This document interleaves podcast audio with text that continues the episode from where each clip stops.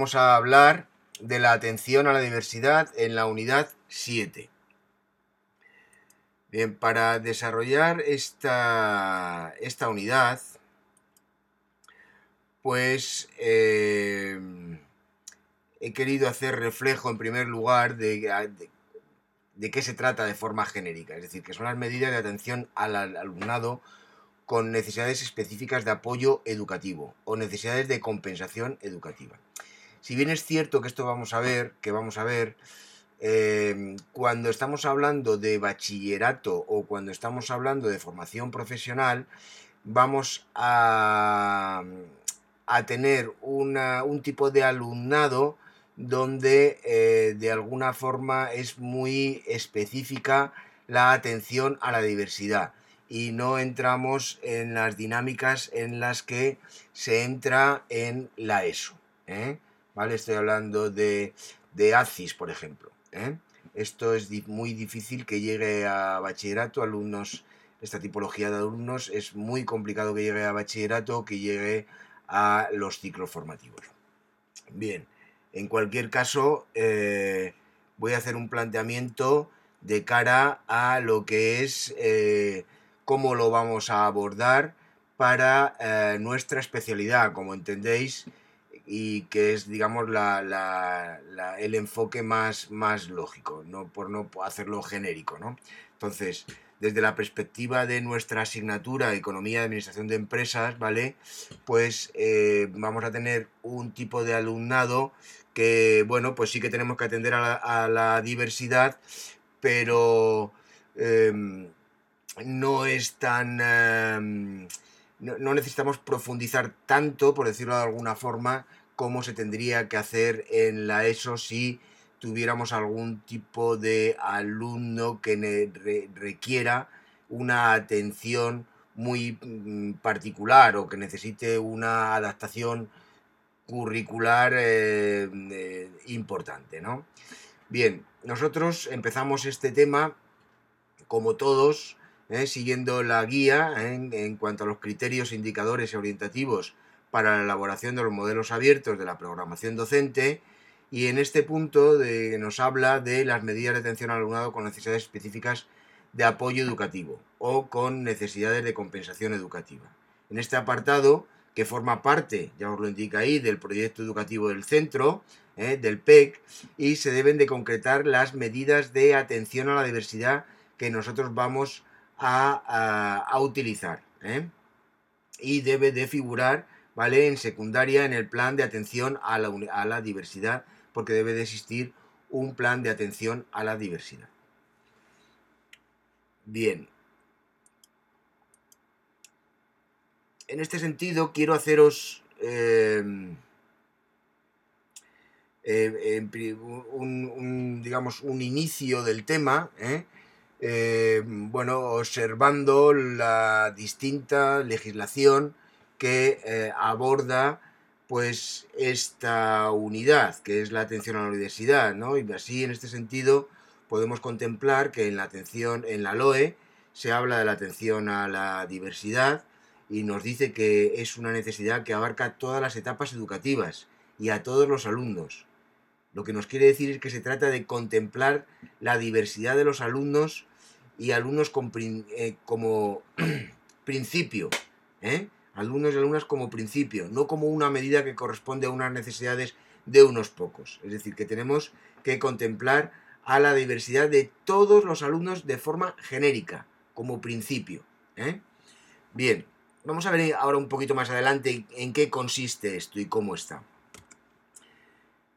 Bueno, hay alguna otra observación normativa, por ejemplo, en el 102-2008, en su artículo 18, la atención a la diversidad, donde dice que la Consellería competente en materia de educación establecerá las condiciones de accesibilidad y recursos de apoyo que favorezcan el acceso al currículum del alumnado con necesidades educativas especiales y adaptarán los instrumentos, en su caso los tiempos, apoyos que aseguren su correcta evaluación ¿eh?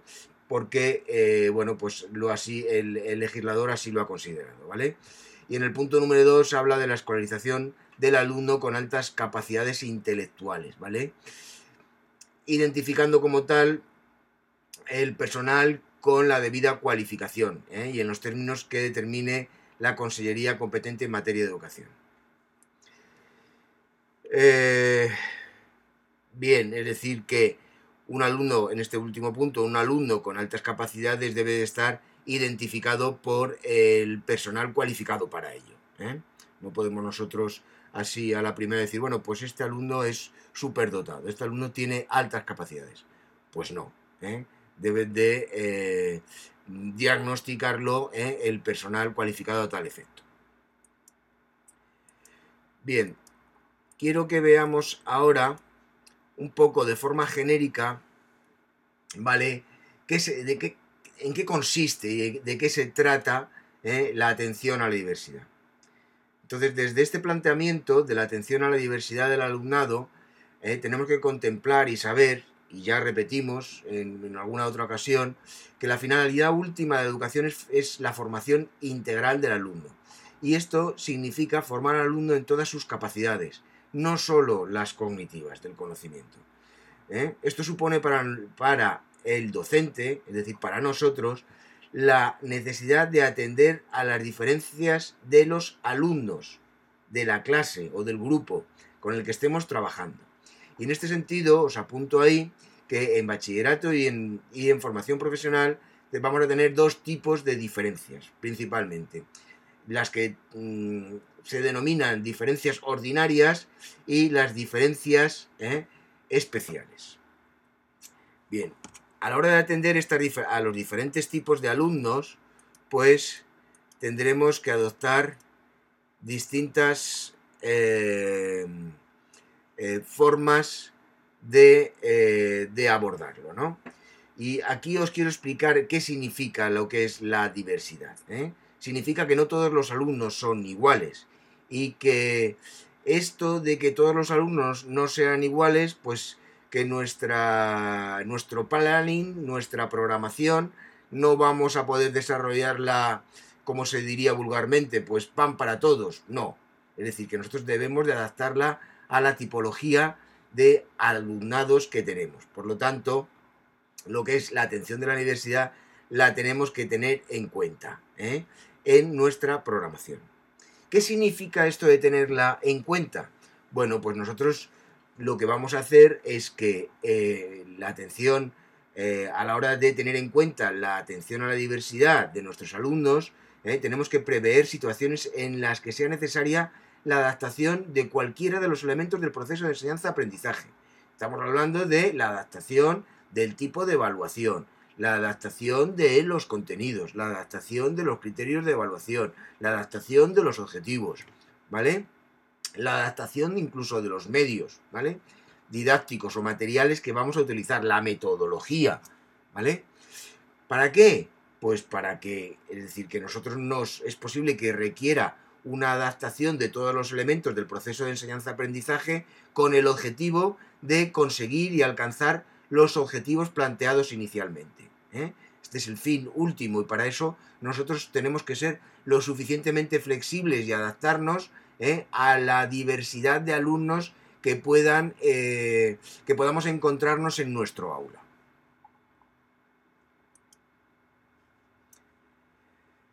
Bien, ¿qué es lo que quiere decir con esto? ¿Que hay que tenerlo en cuenta en nuestra programación? Pues muy clarito, y esto ya, ya os anticipo que va a ser parte de la tarea que os voy a encomendar hoy. Es decir, que tenemos que concretar las medidas ¿eh? Contempladas en nuestra programación para atender eh, a esta natural diversidad. Digo natural porque es normal que no todos los alumnos sean iguales. No tenemos, eh, no, se, no podemos trabajar con la media, eh, con el, alumno estándar o el alumno medio.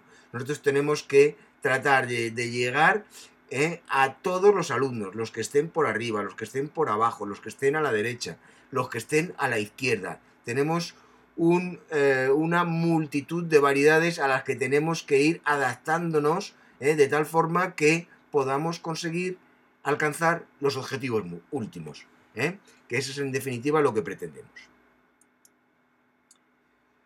Bien, esto parece que hay algún problema a la hora de verlo, como tenéis el material, no va a haber ningún problema. en cuanto a, a, verlo, ¿no? Habíamos dicho, bueno, no sale un gráfico que viene aquí, que teníamos que en bachillerato y en FP eh, lo que vamos a contemplar es que hay dos tipos de diversidades, ¿eh? ya os lo he anticipado antes. Una que son, digamos, diversidades especiales y otras son diversidades ordinarias, digamos, normales y estándar, es decir, que somos distintos las personas y por lo tanto, si en la sociedad somos distintos, en nuestro aula, todos los alumnos que tengamos en el aula, en el aula no va a ser uno idéntico al otro, tendrán distintas capacidades, no mejores ni peores, sino distintas eh, tipologías de aprendizaje, distintas motivaciones, en fin, ahora lo veremos. Voy a centrarme inicialmente en la atención a la diversidad en cuanto a las diferencias entre los alumnos calificados como especiales, estas diferencias. ¿eh? Las que se producen, ¿por qué? Vale, pues porque hay alumnos que tienen dificultades para acceder a determinados aspectos del currículum, por su situación física.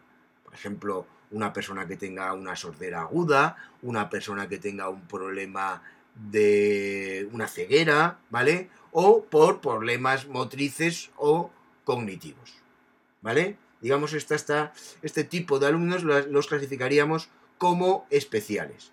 Y luego podríamos también tener alumnos calificados estas diferencias ¿eh? como especiales alumnos que presentan una sobredotación intelectual o alumnos con altas capacidades, para que sepamos todos de qué hablamos. Bien. Lo que definiríamos como las diferencias entre las diferencias ordinarias ¿eh? entre los alumnos son las que se producen porque tienen dificultades para acceder a determinados aspectos del currículum. Como ya os decía antes, os anticipaba un poco, ¿no? Pues porque tienen los alumnos distintas eh, motivaciones, tienen distintos intereses, tienen diferentes capacidades, ¿eh? tienen distinto ambiente social y tienen distintos ritmos de aprendizaje, ¿vale? Todas estas características hacen que cada alumno sea diferente de el de al lado y por lo tanto nosotros tenemos que tratar de adaptar nuestra programación a todas estas eh, diversidades de tal forma que nos permita eh, optimizar la consecución de los objetivos planteados y marcados. Bien, aquí os quiero eh, ser ya más explícito en cuanto a los alumnos con diferencias calificadas como especiales, que presentan necesidades educativas especiales. ¿eh? Estos alumnos han de ser atendidos, os recuerdo que tienen algún, serían los alumnos de altas capacidades o tienen algún tipo de eh, problema em, de motricidad o cognitivo o algún problema físico, sordera, ceguera, etcétera, etcétera, ¿vale?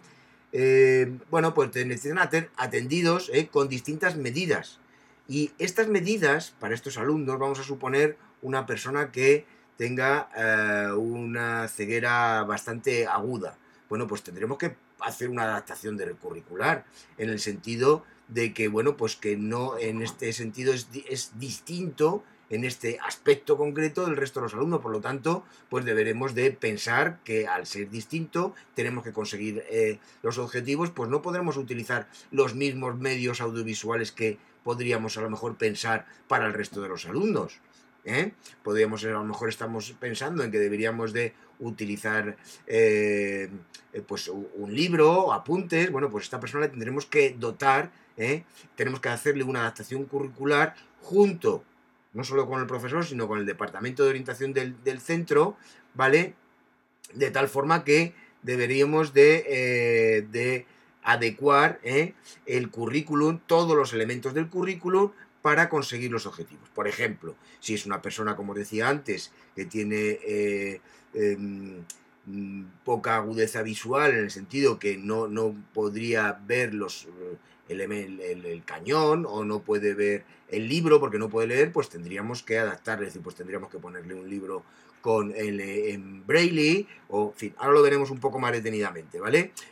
Tendríamos que a lo mejor buscar un apoyo con, una, con un asesor de, de, la ONCE, porque este tipo de, de organizaciones eh, tienen apoyo a las personas con este tipo de deficiencias. Bien, es decir, en definitiva un poco lo que quiero trasladaros es que este tipo de alumnos con necesidades educativas especiales eh, una adaptación curricular y esta adaptación se tiene que hacer el profesor junto con el departamento de orientación del centro. ¿eh? Bien. Aquí os pongo otro ejemplo, ¿no? Un ejemplo de alumnos con discapacidades físicas, ¿eh? motórica o sensorial. Es decir, bueno, pues ante esta situación, pues deberíamos de eliminar barreras arquitectónicas ¿eh? y, las adaptaciones de los medios al tipo de discapacidad. Lo que os comentaba antes, por ejemplo, lecturas grabadas, ¿eh? porque si la persona no, no ve, bueno, pues que lo oiga, ¿vale?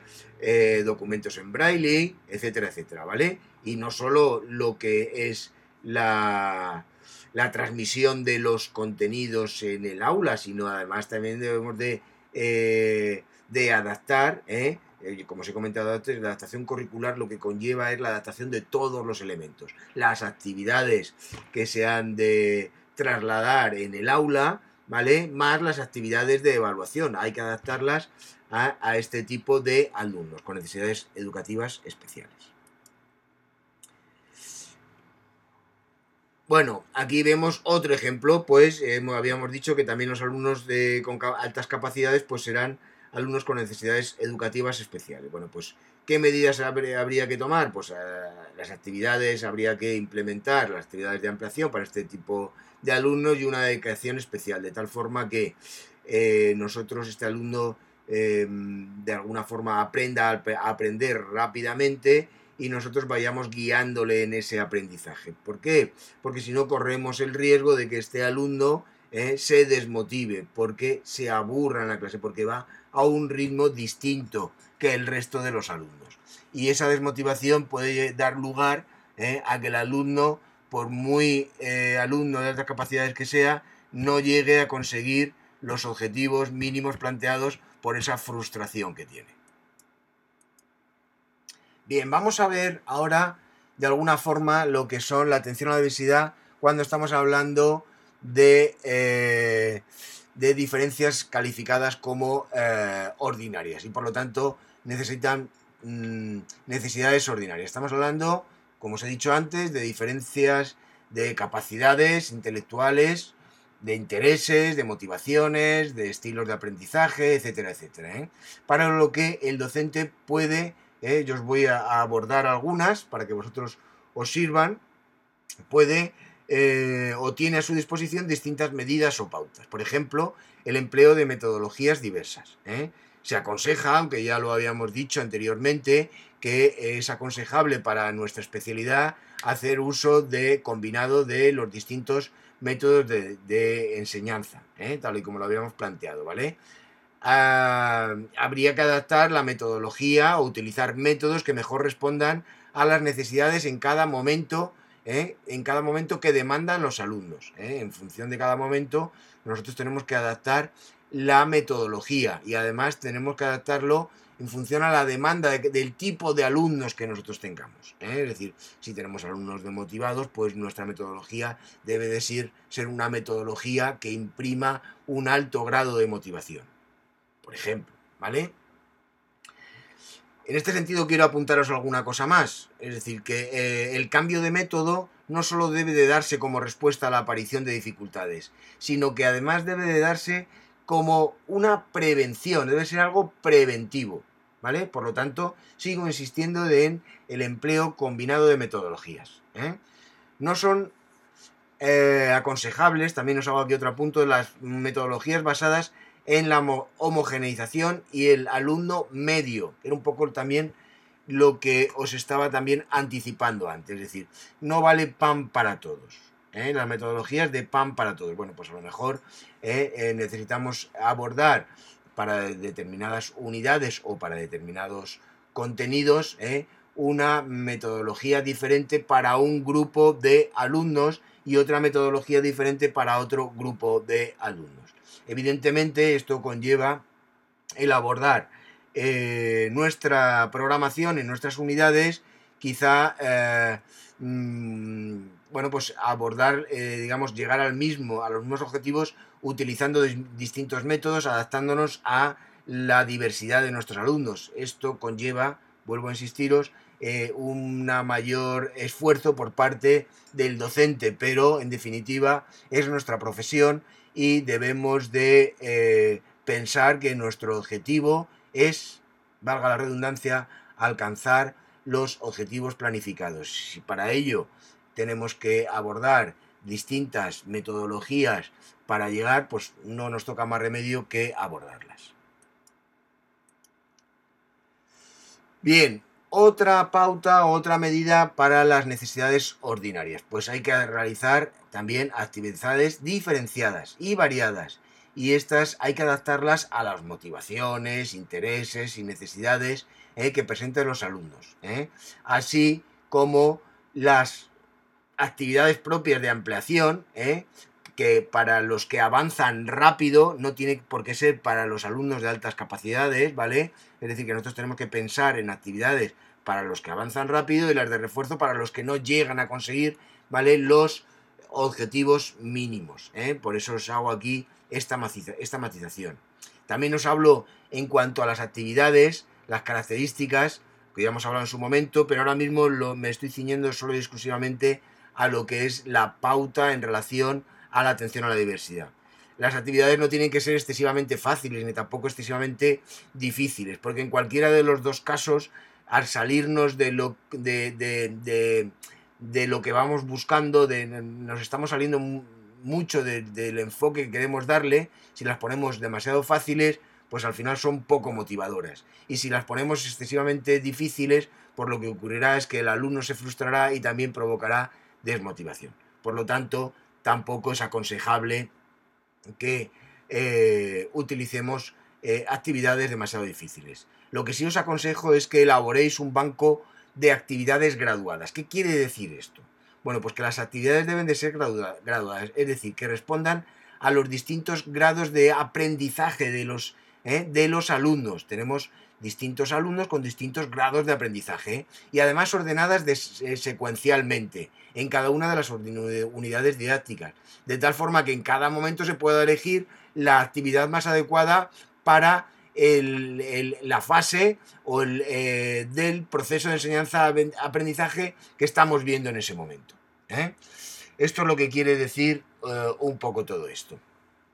Bien, esto, si nosotros lo tenemos elaborado, este banco de actividades graduadas, pues nos va a permitir avanzar más rápido los alumnos sin dificultades, ¿vale? Pues nos van a...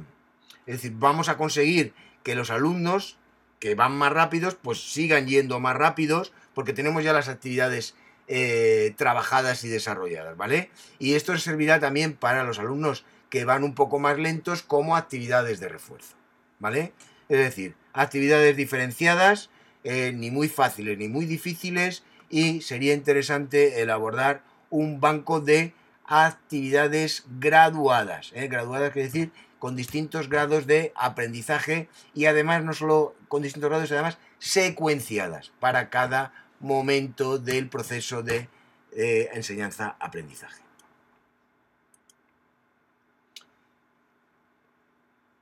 Bien, más pautas. Utilización de materiales didácticos mm, variados, adaptados a las motivaciones, intereses y necesidades que presenten los alumnos. Bien, nos habíamos quedado en que eh, podríamos utilizar otra medida o pauta para eh, los, los alumnos con necesidades ordinarias, eh, que es la utilización de materiales didácticos variados, adaptados a las, a las motivaciones e intereses así como las necesidades que presente cada alumno. Otra pauta podría ser agrupamientos flexibles y ritmos distintos, ¿vale? Que podemos hacer grupos homogéneos, ¿vale? El hecho de hacer grupos homogéneos significará que podemos utilizar o aplicar mm, las metodologías específicas para cada uno de estos grupos, ¿vale?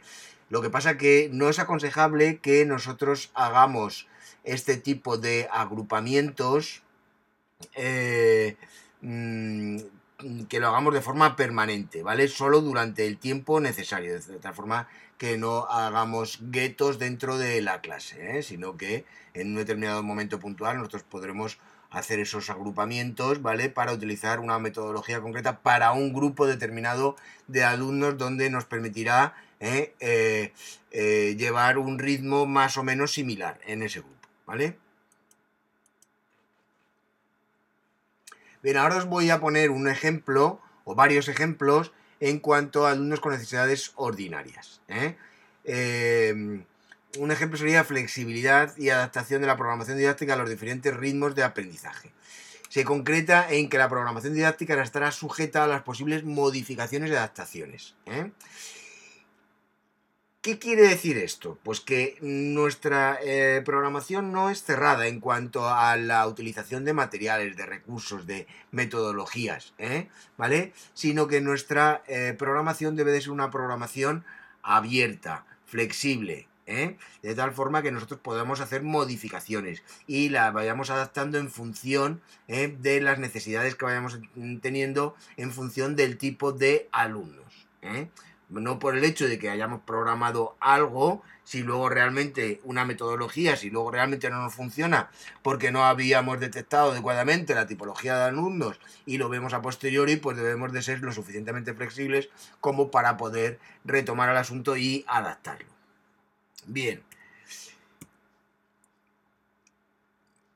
Otras medidas que os puedo contemplar, que puede ser interesantes, que os puedo apuntar, bueno, pues otros ejemplos, pues el desarrollo de actividades iniciales en cada unidad. ¿Qué, permitirá esto? Pues conocer el grado de conocimiento individualizado ¿eh? del que parten los alumnos. Y así podremos adaptar la acción docente a las distintas circunstancias propias de cada alumno. ¿eh? El hecho de que desarrollemos eh, actividades iniciales, ¿vale? Nos permitirá conocer al inicio de cada unidad nos permitirá conocer el conocimiento eh, que a priori tiene cada alumno y entonces lo adaptaremos mejor. Eh. La impartición de nuestros contenidos los pondremos unir a los que ya existen previamente. ¿Vale? Si nosotros hacemos también actividades individuales, eh, individuales a cada alumno, esto permitirá también conocer el grado de conocimiento y habilidades individualizadas, de tal forma que nosotros podremos también adaptar las medidas correctoras individualizado a cada alumno, de tal forma que nos permita alcanzar, ¿vale? Los objetivos planteados para, con estas medidas individualizadas, ¿vale? Eh, conseguir los objetivos para todos los alumnos. También otra medida que os propongo aquí, un ejemplo, sería el desarrollo de actividades en grupos, en unidades, de tal forma que el hecho de, desarrollar actividades en grupos nos permitan desarrollar actividades, eh, habilidades perdón, sociales e integrar al alumno o a los alumnos en el grupo, reforzando así su autoestima y su motivación, como es lógico. También podremos desarrollar actividades de refuerzo para los alumnos que les cuesta alcanzar los objetivos planteados en cada unidad. ¿eh? Por ejemplo, otro ejemplo de, eh, diversidad, ¿eh? en el sentido de que podemos tener alumnos que son inmigrantes y que pueden presentar una problemática específica como la dificultad a la hora de expresarse por escrito, ¿vale? Por lo tanto, eh, mm, ¿qué podemos hacer? ¿Eh? Mm, porque estos alumnos eh, lo normal es que además hablen con castellano con una cierta fluidez. El problema que tienen es de expresión escrita. Bueno, pues una propuesta de medida para inmigrantes con dificultades para expresarse de forma oral y por escrito inclusive es que estos alumnos deben de procurar en todo momento el profesor, ¿eh? el docente debe expresarse con la terminología correspondiente a la materia, si bien incidiendo en los aspectos del lenguaje en los que él detecte que pudieran tener dificultades los alumnos. Y una medida también accesoria es que se podría proponer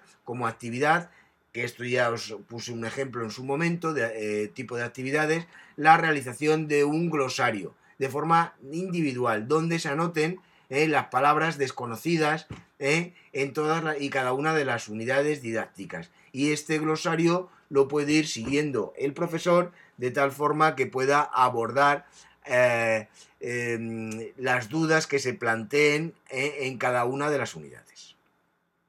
Bien, esta, mm, para, acabar lo que es la atención a la diversidad, en lo que es la economía y la administración de empresas, partimos de la, primera diapositiva de, en cuanto a, a, la guía que seguimos, los criterios indicadores para la programación docente y lo que nos indica es que debemos de concretar las medidas de atención a la diversidad. Y en este sentido os voy a ser más concretos. Lo que quiero decir con esto es que Em, para abordar el desarrollo práctico de este punto es que tenemos que nos podemos encontrar con dos situaciones. Una, que el alumno tenga necesidades educativas especiales o que tengamos alumnos con necesidades educativas ordinarias. El primero puede ser que se nos dé o que no se nos dé, pero el segundo se nos va a dar seguro, ¿vale? Por lo tanto, ¿vale?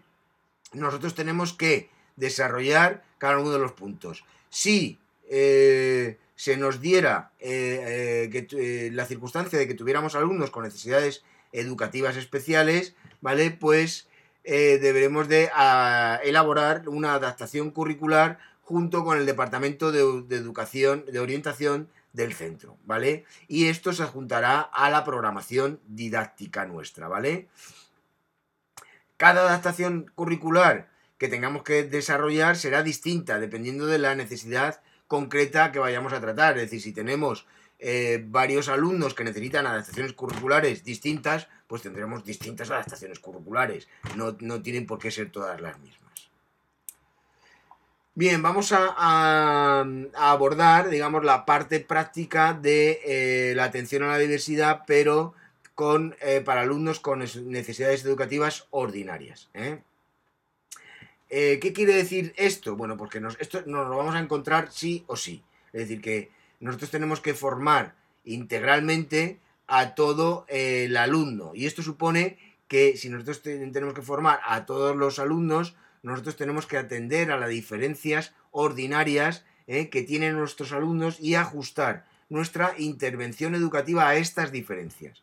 Por este motivo, os indico que el docente tiene que adaptar eh, la programación. Eh, y por eso el docente en este apartado de la programación deberá indicar las medidas para abordar la atención a la diversidad de sus alumnos.